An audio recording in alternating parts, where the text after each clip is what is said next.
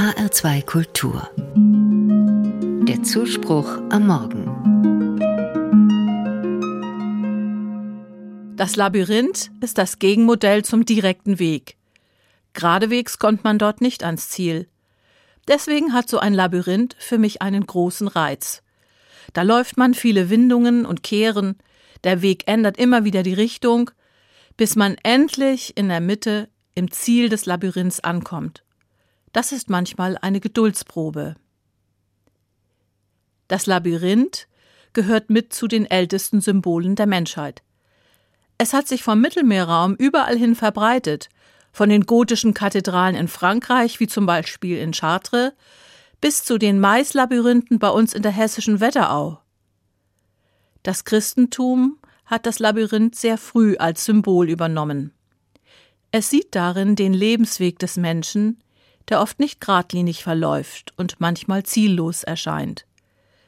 Bei christlichen Labyrinthen ist das Ziel in der Mitte oft ein Kreuz. In einem Labyrinth in Limburg ist die Mitte einmal so gestaltet worden. Dort stand eine zylindrische Röhre. Sie wurde unten mit einem verspiegelten Boden abgeschlossen. In den Spiegel waren die Umrisse eines Christuskopfes eingraviert. Wenn man in die Röhre hineingeguckt hat, hat man übereinander zugleich sein eigenes Gesicht und das von Jesus gesehen. Das ist erstmal nur eine Pointe, aber was für ein Anspruch. Im Markus-Evangelium gibt es folgende Szene.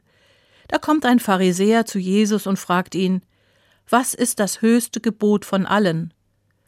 Und Jesus antwortet: Das höchste Gebot ist das: Du sollst Gott den Herrn lieben von ganzem Herzen, von ganzer Seele, von ganzem Gemüt und von allen deinen Kräften. Das andere ist dies: Du sollst deinen Nächsten lieben wie dich selbst. Der Schriftgelehrte verschmilzt Gottes und Menschenliebe zu einem einzigen höchsten Gebot. Das ist ähnlich wie bei den beiden sich überlagernden Gesichtern im Zentrum des Limburger Labyrinths. Und Jesus sagt ihm daraufhin zu, Du bist nicht fern vom Reich Gottes. Er ist noch nicht ganz drin, aber ihm doch nahe. Die Orientierung an diesem höchsten Gebot, das Jesus in den Mittelpunkt stellt, ist nicht immer leicht.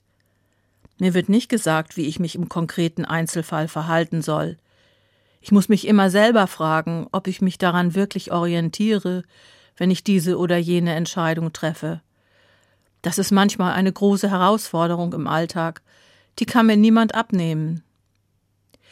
Vor ein paar Wochen habe ich folgende Inschrift am Eingang zu einem Labyrinth gefunden. Sie wendet menschliche Suchbewegungen ins Positive.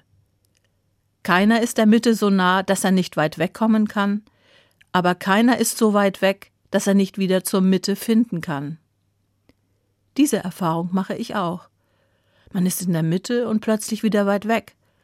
Und man ist weit weg von ihr und plötzlich, unverhofft, wieder mittendrin und am Ziel.